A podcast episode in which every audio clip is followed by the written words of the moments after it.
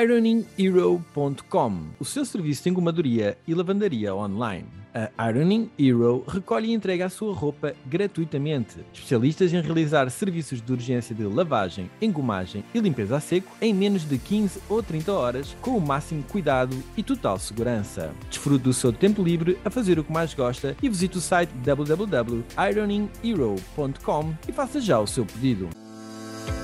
Podcast Oceano Azul. Natural, alguma fonte de rendimento. Esta questão das criptomoedas é muito vai Todos a ganhar um bocadinho mais.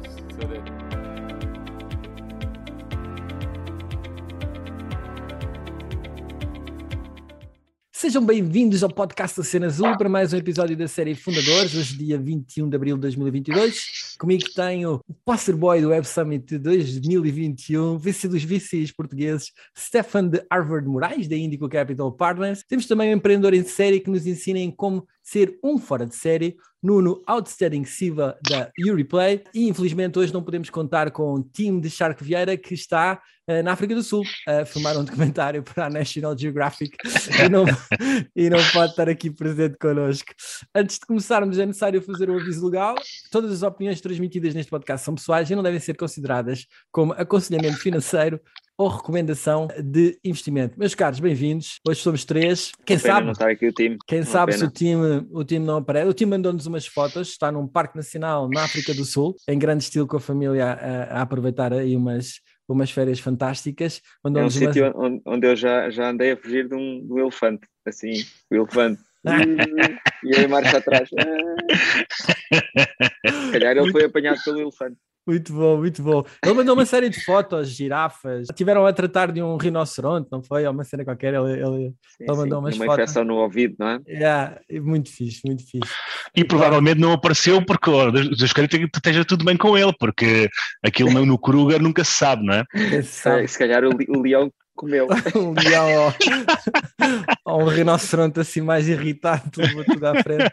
Mas pronto, pode, pode, sempre aparecer à última da hora, entrar aqui na nossa reunião diretamente da selva, não sabe, mas eh, arrancamos com os temas da atualidade. Esta semana arrancamos com o grande SLB Stefan. O que é que o Benfica nos traz este, este mês? Bom, vocês sabem que eu sou um grande benfiquista e também gosto muito de economia. Então, o Benfica é a aplicação prática da teoria económica dos incentivos. Os jogadores do Benfica está mais que provado que estão-se nas tintas completamente para o campeonato nacional e só querem saber da Champions. Portanto, a Champions é que eles fartam-se de brilhar, é uma maravilha, pessoa fica super orgulhosa. Por acaso, depois até ganhar ao Sporting também ficámos orgulhosos, mas em geral depois perdem-se, tipo, não sei, com Santa Clara e não sei, aqueles jogos que a pessoa não vê, mas que depois percebe que eles perderam ou empataram. E porquê? Porque na realidade o Benfica hoje em dia é visto como uma passagem para um campeonato a sério, para, para um clube a sério. E portanto, os jogadores, pelos vistos, só jogam, e se calhar o treinador também, não sei, só jogam quando estão na montra. E a montra é a Champions. Quando estão na montra é um espetáculo. Quando estão no cu de Judas, não sei onde em Portugal, não existe jogo, não interessa, não faz. E depois também, como para o próximo ano já não contam estar cá, também não querem saber se vão à Champions no próximo ano ou não, portanto ficar em terceiro no campeonato não faz mal. Mas só para comentar que aquela coisa da mística, etc., isso já não existe. O que interessa é aparecer bem a Champions, que é para ser visto pelo Real Madrid, pelo Bayern, pelo Manchester City,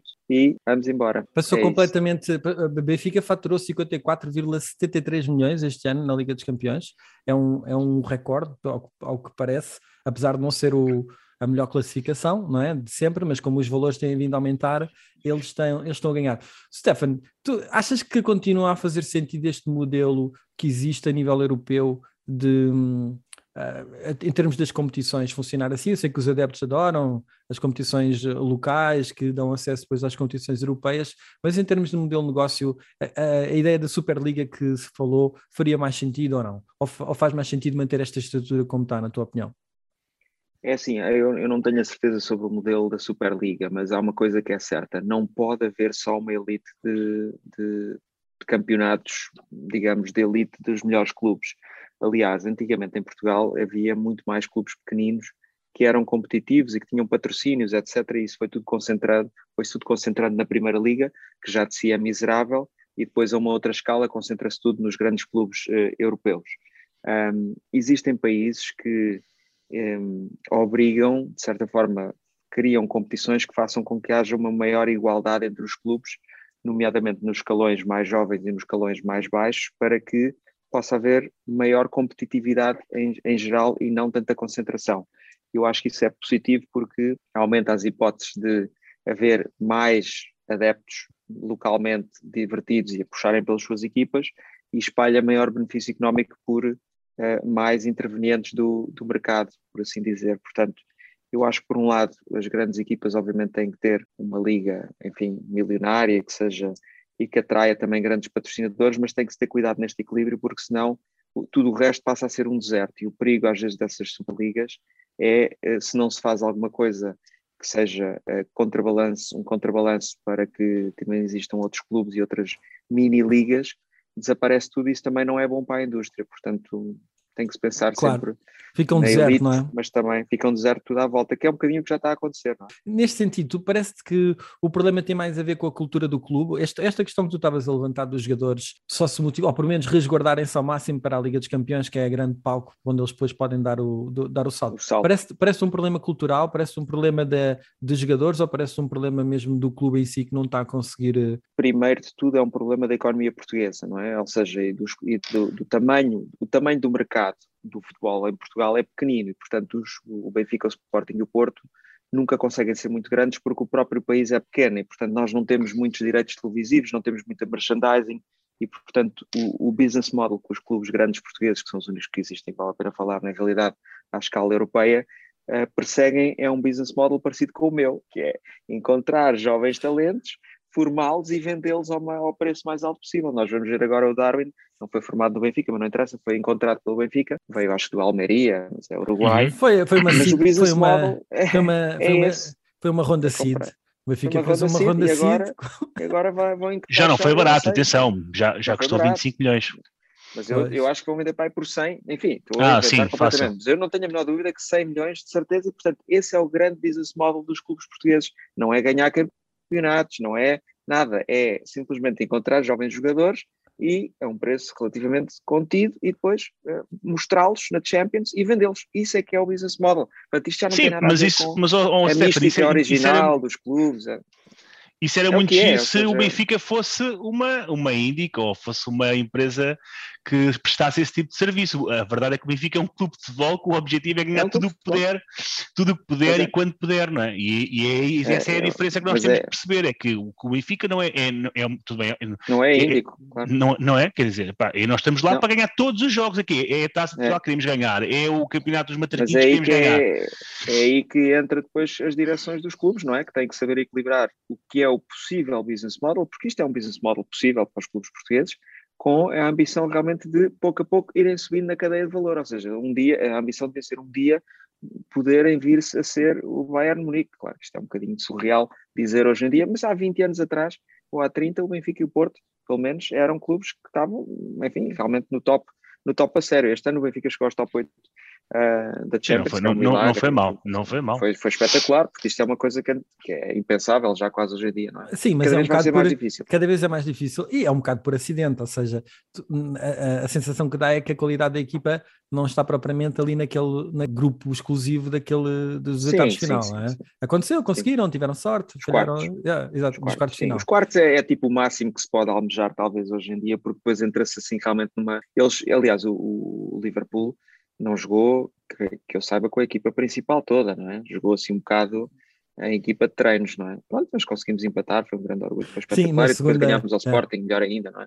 Portanto, aí já ficaram mais contentes. Mas olha, o que, é que, o, que é que, o que é que a indústria do futebol pode fazer como um todo para conseguir deixar de ser este. Por exemplo, a gente olha para a Alemanha, a Alemanha, a fonte de receita principal é a bilhética, a Inglaterra temos os direitos televisivos como uma coisa brutal, não é? Para já são, são, negocia são centralizados e como eles vendem para todo o mundo, é uma, é uma indústria fantástica. Na Espanha tens também muito do merchandising e muito à base de patrocínios.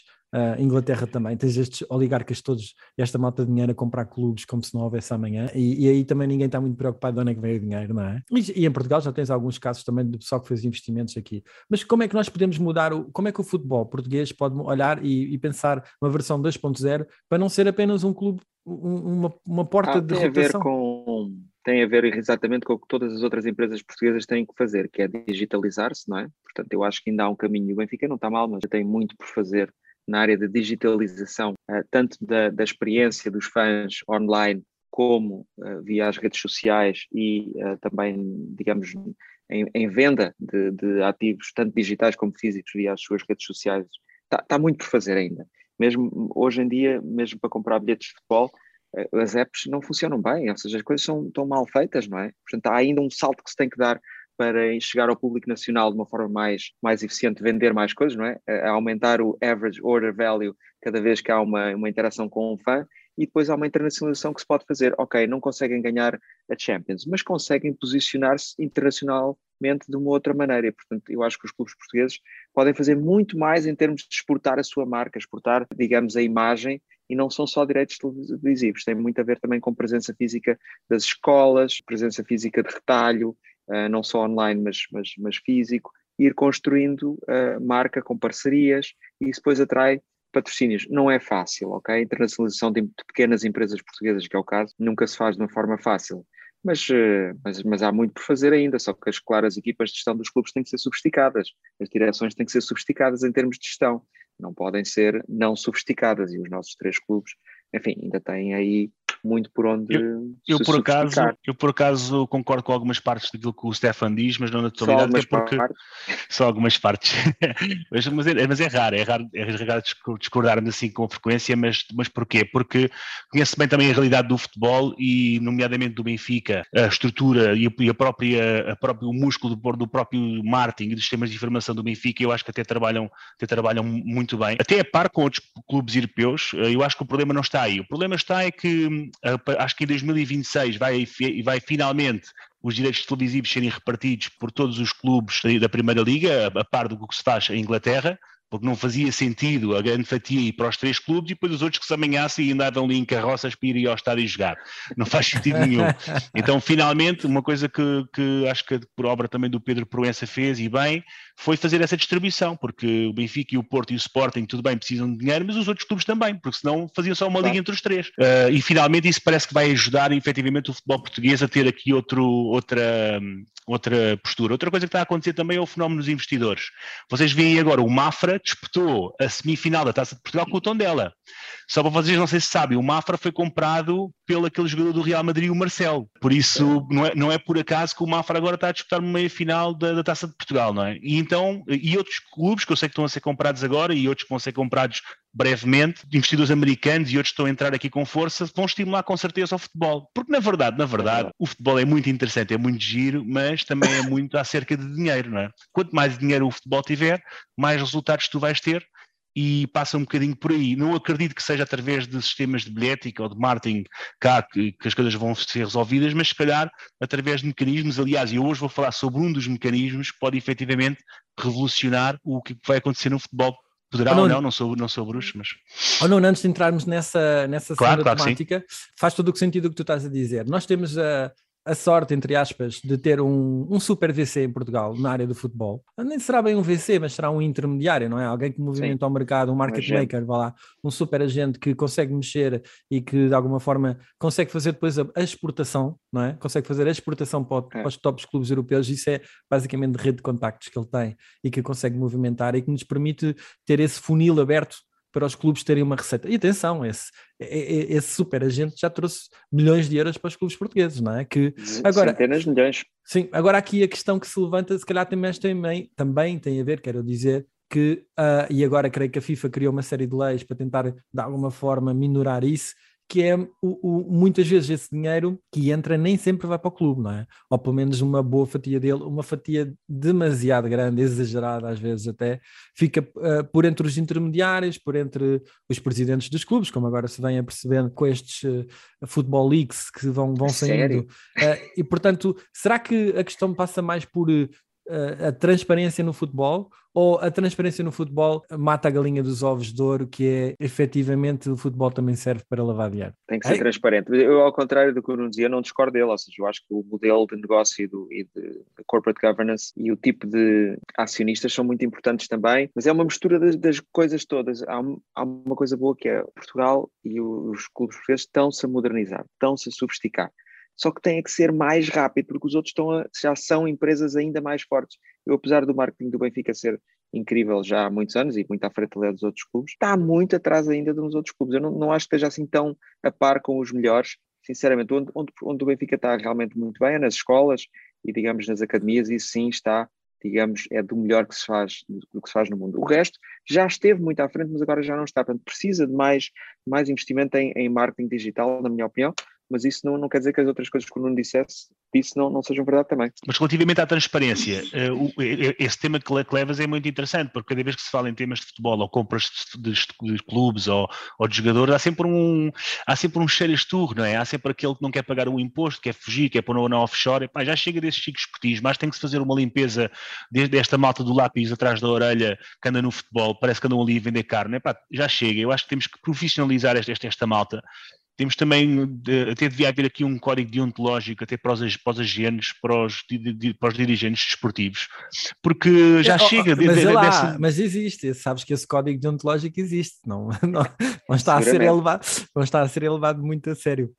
Ah, e, é, e, é assim que se fala em futebol, e vou-te dizer, e pá, eu, qualquer pessoa que seja minimamente que queira ter uma vida tranquila, não, se vai, não vai ter uma, uma face visível no futebol, porque sabe tudo o que está no, hoje em dia no futebol, nomeadamente no futebol uh, português, é, epá, é sempre mascarado numa, numa coisa de fumo, há sempre ali uma suspeita, há sempre ali qualquer coisa de corrupção. Acho que merece mais transparência e mais uma vez, tem que haver mecanismos que, que, onde essa transparência seja mais evidente, nomeadamente na transação de jogadores, uh, tem que haver aqui um mecanismo que, seja mais evidente essa, essa, essa questão e talvez até arranjar, até a nível de, de questões, até a nível tecnológico, arranjar aqui algumas soluções que permitem essa transparência, não é? É isso mesmo, e passando já para, para o segundo tema do, uh, do podcast, é exatamente o futebol versão 2.0 o aparecimento aqui de um novo conjunto de modelos uh, relacionados aqui com a blockchain que podem revolucionar o futebol. Nuno. É um tema aqui muito, muito interessante, que está agora a começar a dar os seus, os seus, primeiros, os seus primeiros passos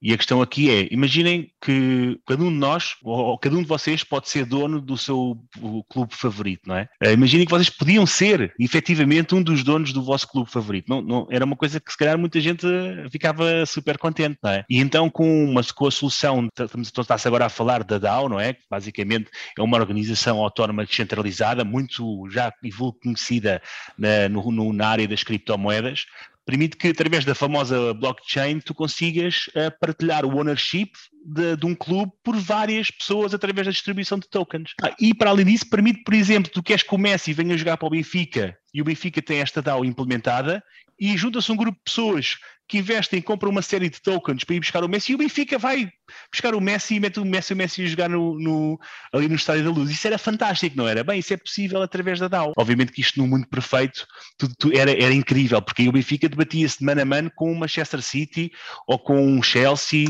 ou com um clube qualquer. O problema é que, para além de ser um sistema transparente, porque este tipo de, de tecnologia permite que tu, que, este código permite ser auditável, não é? porque é tudo transparente, tu vês as transações todas a acontecer, obviamente que existem depois aqui algumas questões legais, nomeadamente questões fiscais, e outras questões que não estão bem esclarecidas, nomeadamente em Portugal, estas questões das criptomoedas e destas coisas todas ainda está muito numa zona cinzenta, não é? Acho que ainda nem foi, nem há bem legislação para regular este tipo de situação e também quem é que são os, os, as pessoas depois que entram nesses capitais dessas DAO, não é? Que pode ser um problema, não é? Só podemos ter aqui, por exemplo, o Putin a entrar numa DAO do Benfica e a seguir podemos ter os Messis, podemos ter os, os melhores jogadores do mundo, mas com dinheiro russo, se calhar a malta do Benfica e os portugueses se não, não gostariam muito disso, pronto, mas tem que se criar algumas dessas condições para que isso não aconteça. Bem, isto está a ser tão forte ou tão, ou, está a ser tão forte ou, ou, tão fraco que até o filho do Peter Lin, que é o, o Peter Lee é o, é o dono do Valência, já entrou nesta, nesta onda e temos aqui a, a Co92, que basicamente foi o quê? Foi um grupo de,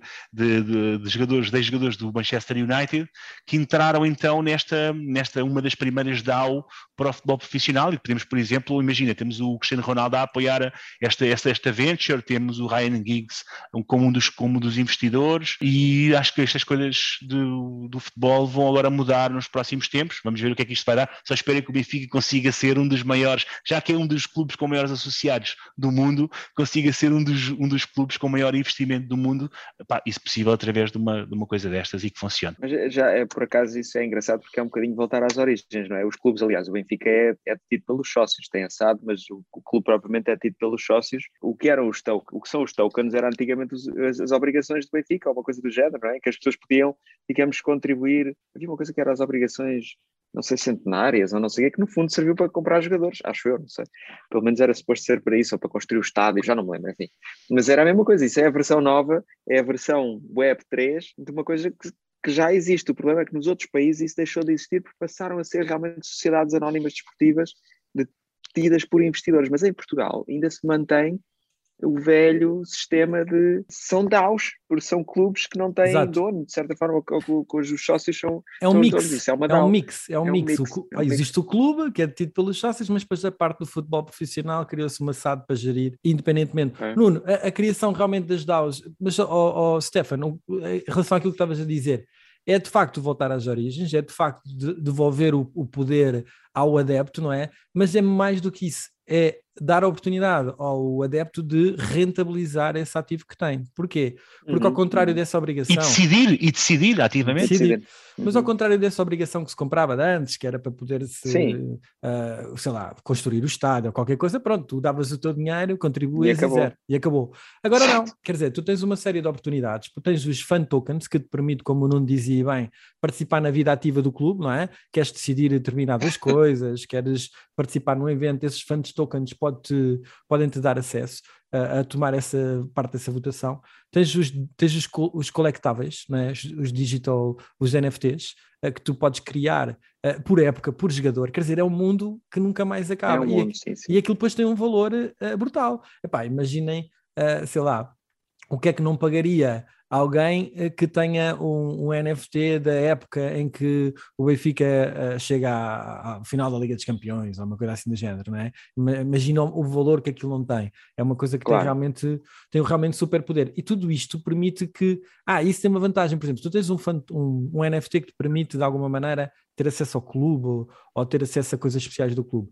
E tu ao final de uns anos já não queres aquilo, já não tens vontade de estar lá, tu podes sempre quê? Transacional dentro do mercado. Ou seja, é uma coisa que tem sempre valor, não é? E que tem esse power de, de permitir, mesmo depois de feito o investimento, rentabilizá-lo. E não só, o token também tem um valor, não é? Uh, eu não sei se o, fan token do Porto se cresceu. O Porto lançou, o Porto lançou um fan token com a Binance. Uh, não sei qual é, como é que está aquilo. Por acaso, deixa eu ver. Quem, quem comprou quem comprou o fan token do Porto, como é que Porque, é entretanto, depois há, há, aqui, é há aqui uma coisa que, há aqui uma coisa que vai ser, vai, alguns fenómenos que vão acontecer, que nós não podemos ainda revelar, mas o que vai acontecer é que vai haver algumas, porque é assim, isto vai, ser, vai haver aqui uma oportunidade de negócio muito grande para muita gente, nomeadamente quem fizer de broker ou mediador, não é? E o principal mediador destas coisas vai ficar, vai ser, pronto, vai ser um unicórnio, mas a bater à vontade números gigantes. E o que acontece aqui é que a partir do momento em que tu consigas ter uma prova de conceito que funciona, em vários clubes, nomeadamente em Portugal e lá fora, em que tu proves exatamente como é que funciona a comunidade DAO e vês que efetivamente podem trazer grandes jogadores para esses clubes. Imagina o Mafra de repente conseguir contratar grandes jogadores e pagar e ter uma, uma super equipa com uma DAO, não é? Pá, isso, era, isso é uma prova de conceito brutal, toda a gente ia falar sobre isso. O Mafra como se começar a ganhar campeonatos em Portugal, as taças e começar a ir à Champions. Bem, o que é que aconteceu? Foi a DAO. Quem é que mediou a DAO? Foi a empresa X, estás a ver?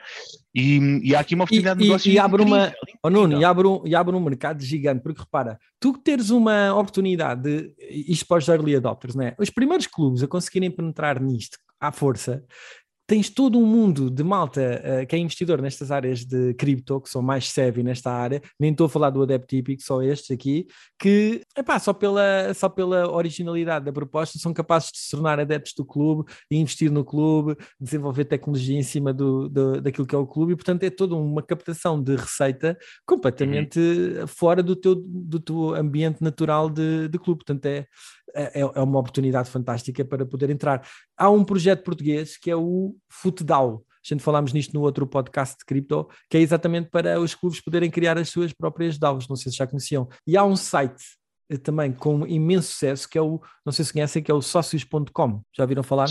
Não, não, por causa Sócios.com é exatamente isso, é tu seres mais do que um fã.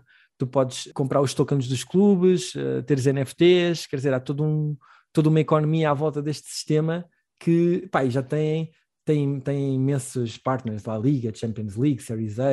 Podes ficar com uma parte own a share of a influence of your team, toma decisões. Eu, eu acho que a gente devíamos fazer o seguinte, oh, Nuno, eu propus isto lá no, no chat, a uhum. gente devíamos de fazer um DAO para o Benfica. Punhamos o time Vieira como presidente do clube a, a gerir as tropas. o Stefano Moraes como CEO da SAD. E depois, punhamos, ser, ser. depois punhamos os adeptos todos a escolherem o 11 inicial e as substituições certo? E equipa de gestão e toda a gente. Chamávamos os melhores gestores da, da, da parte de desporto e finance do mundo inteiro para ir para o Benfica. Power to the people. Primeira, podes crer, também acho Imagina que, que, tu, ao intervalo, abrias a possibilidade de o pessoal escolher e comprometer os NFTs. Olha só a receita que não era ao intervalo por cada substituição. Já viste quanto é que o sim. clube não. Eu não sei se esse, crowd, esse crowdsourcing de inteligência sobre futebol, não sei se resulta bem, não é? Epá, não sei. As democracias não funcionam em Olha, todos os Stefan, mas também, Stefan, também não está a resultar muito bem sem, portanto, é? pelo menos ganhavas mais dinheiro. o time queria falar do Netflix, mas como o time não está cá, não vamos. O Netflix, ah, querem, querem partilhar alguma coisa? Coitado, né? eu, sei que aquilo, eu sei que aquilo está, está a cair, caiu 30% agora há dias. Ah, é claro, obviamente. Então as pessoas subscreveram todas quando estavam em casa sem fazer nada, não é? Na pandemia. E depois de repente tiveram que ir trabalhar outra vez, não é? Que é uma coisa desagradável para as pessoas que, que não queriam voltar a trabalhar, não é? Estávamos em casa, estão bem, etc. É, já agora vou acabar com o Netflix, que é o que um monte de gente faz em Inglaterra foi um, uma queda brutal de um, mais de um milhão de pessoas em pouco tempo que desligou o Netflix, porque basicamente mais vale poupar uns trocos do que dar aquilo ali uh, sem, dar, uh, sem dar para ninguém.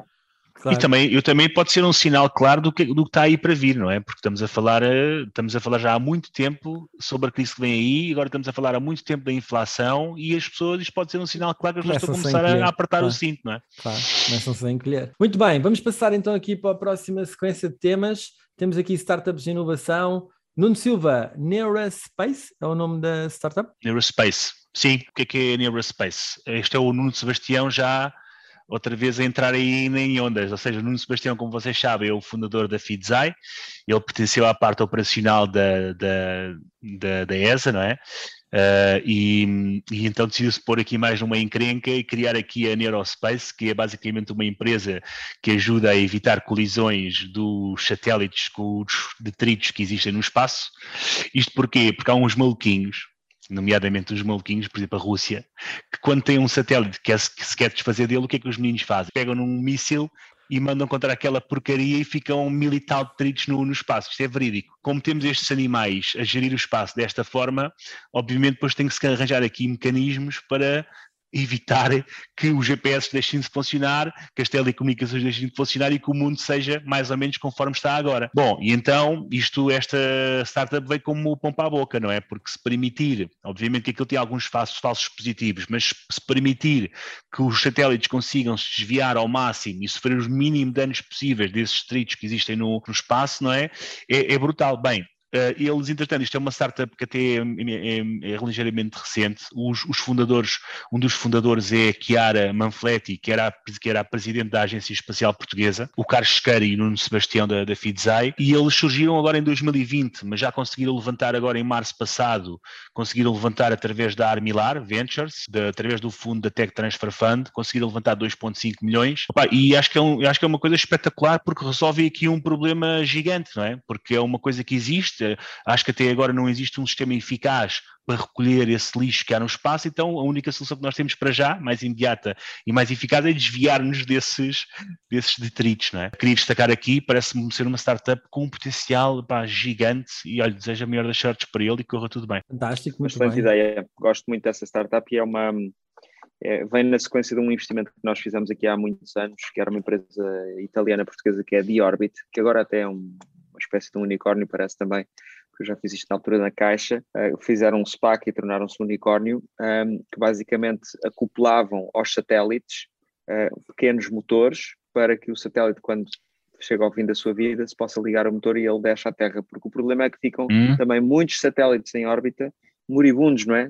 Satélites zombies que estão lá já não estão ou já não funcionam, ou estão meio partidos, ou não sei o quê, e portanto realmente esta questão do lixo espacial é um grande problema e isso é uma boa ideia e o Nuno Sebastião é a pessoa certa obviamente para ser um dos, uma das pessoas por trás do projeto. Stefan, Gorodata, quem são? Gorodata, outra startup portuguesa interessante, que o que faz essencialmente é, usando, digamos, a internet e uma inteligência artificial, faz com que os clientes que são empresas possam recolher dados e indicações de compra por parte de potenciais clientes uh, deles. Ou seja, se nós tivermos uma empresa, por exemplo, de consultadoria, uh, e houver uma entrevista de um CEO de uma grande empresa que diz que vão fazer um projeto na área X, agora o Data uh, vai dizer a essa empresa de consultadoria, atenção, que esta empresa X está a pensar fazer um projeto na, nossa, na vossa área e, portanto, vocês deviam entrar em contato. Estou a simplificar, mas é essencialmente isto que, que a empresa da Elizabeth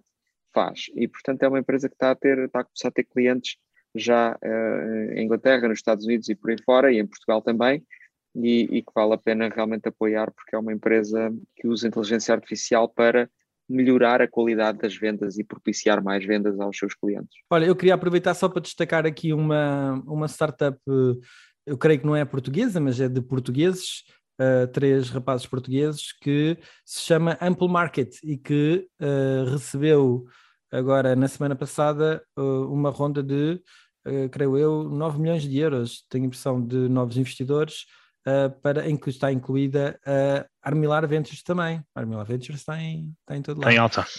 Um... nós fomos dos, fomos dos primeiros a investir nessa empresa. Quando eu estava na Caixa, conhecemos muito bem os fundadores e somos, uh, éramos os investidores. Quando Mas... eles estiveram no YC, foi uma das primeiras empresas que entrou no Y Combinator em com... paralelo com a, com a Unbabel. Eles, entretanto, mudaram de nome. 2013. Mas é a mesma empresa. Ah, mas é a mesma, empresa? É a mesma Era a Oracle. A mesma empresa, a mesma equipa. Oracle, exatamente. Oracle. Nós fomos os primeiros investidores. Ah, ok. Na altura Boa. na Caixa. Fantástico, parabéns. O CEO João Batalha, uh, são dois irmãos, são os irmãos Batalha e há mais um, um outro fundador. Exatamente. Os nossos parabéns para que tenham muito sucesso. Eu não sabia que ainda era a mesma empresa, pensei que era uma nova. Ainda é a mesma empresa, que inventaram-se, mas é, é, interessante também o que eles fazem. Nós também falámos com eles durante muito tempo, mas é uma é realmente uma empresa que tem, que eu acho que tem potencial, claro. Fantástico. E eles são uma equipa fortíssima, portanto, uh, toda a sorte do mundo e que consigam ter, uh, ter o sucesso esperado. Meus caros, para fechar, o que, é que, o que é que andamos a ler? Este, o que é que querem partilhar aqui com a malta? O que é que vocês, onde é que andam a beber informação? Olha, ando a reler um livro que comprei em finais de 2007 ali antes mesmo do subprime, e então o livro que compra, que estou a reler chama-se Ganhar em Bolsa, é um livro incrível, incrível. Quem leu, recomendo mesmo a ler para quem quer se iniciar ou até para quem já ainda já esteja atualmente no, no, nos mercados financeiros. É um livro do Fernando Braga de Matos, pá, um, um, com uma escrita incrível, com um nível de conhecimento incrível.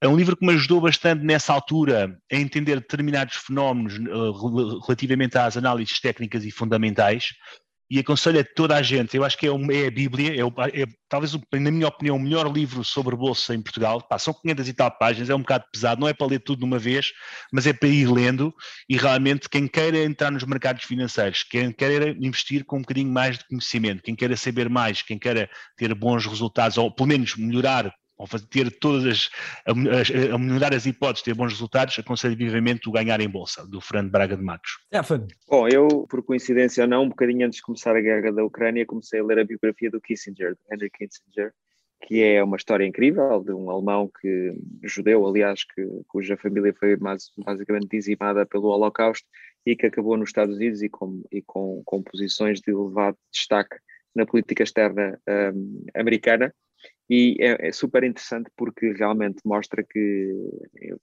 na fase em particular dos anos 50 e 60, um, ele teve super envolvido na definição da estratégia nuclear americana e, e de como lidar com a União Soviética, etc., a, a crise uh, dos mísseis em Cuba, apesar de ele não estar ainda nessa altura, não era ainda, não estava ainda a trabalhar com Nixon, porque isso foi na altura do Kennedy, mas em todo caso mostra que naquela altura pensava-se imenso sobre como fazer face à ameaça da União Soviética, não é? portanto, todo o jogo de uh, fazem-se guerras pequeninas, fazem-se guerras grandes, com mísseis a sério, com mísseis pequeninos, locais, internacionais. E uma outra coisa também muito interessante, e é um livro que eu recomendo realmente para quem gosta de geopolítica internacional, apesar de serem 800 e tal páginas, portanto é ainda mais, ainda mais maçudo Uh, são 30 horas de, de, audição, que é o que eu faço, eu ouço livros, como vocês sabem. Uh, mas o que é incrível é que relembrou-me que ali entre 1945 e 1953 os Estados Unidos tinham supremacia total nuclear no mundo. E quer dizer, claro que naquela altura não se usou essa supremacia nuclear para nada, porque uh, tinha acabado de acontecer Hiroshima e Nagasaki e havia um trauma muito grande, uma Segunda Guerra Mundial, e não, e não era a altura certa para mandar bombas nucleares a mais ninguém. Mas a verdade é que naquela altura se os Estados Unidos tivessem acabado com, enfim, com o regime da União Soviética, se calhar tinham-se evitado guerras intermináveis, incluindo a atual, que continua e que agora estamos em apuros porque, enfim, há outros blocos que também têm armas nucleares. E, e, realmente olhando para trás, se calhar alguém devia ter tomado uma decisão diferente naquela altura e, e, meter, digamos, a Rússia na ordem, porque a partir daí foi sempre, foi sempre a piorar, não é? Com as guerras no Vietnã, na Coreia, enfim, e por aí fora e tudo o resto que nós sabemos até aos dias de hoje, e agora estamos neste, nesta salganhada complicada e vamos ver como, como sair dela.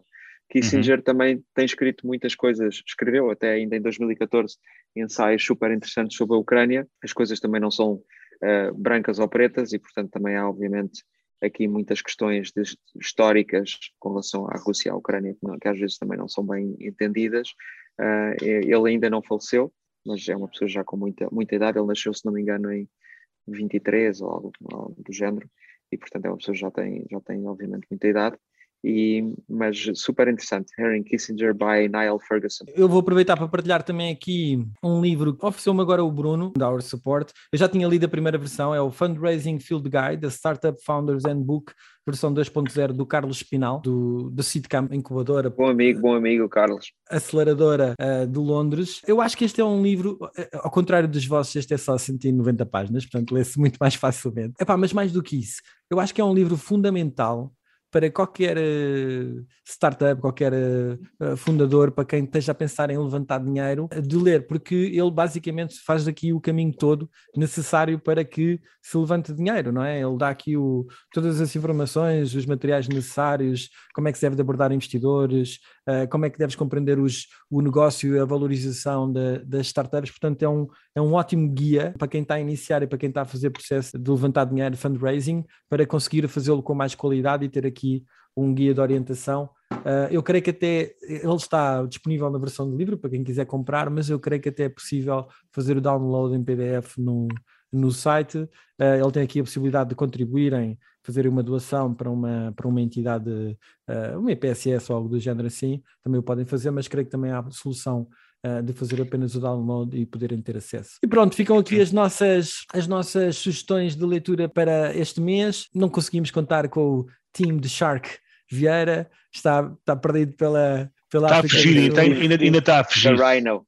Team de Rhino Vieira. Team de Rhino Vieira. Esperemos para o próximo, próximo programa já possamos contar com ele. Uh, e pronto, fica assim concluído mais um episódio. Espero que tenham gostado e já sabem, cliquem no gosto, partilhem com os vossos amigos e subscrevam o canal. Obrigado por terem assistido. Até à próxima. Forte abraço. Até à próxima. Um abraço. Podcast Oceano Azul. Natural, alguma fonte de rendimento. Esta questão das criptomoedas é muito. Todos a ganhar um bocadinho mais.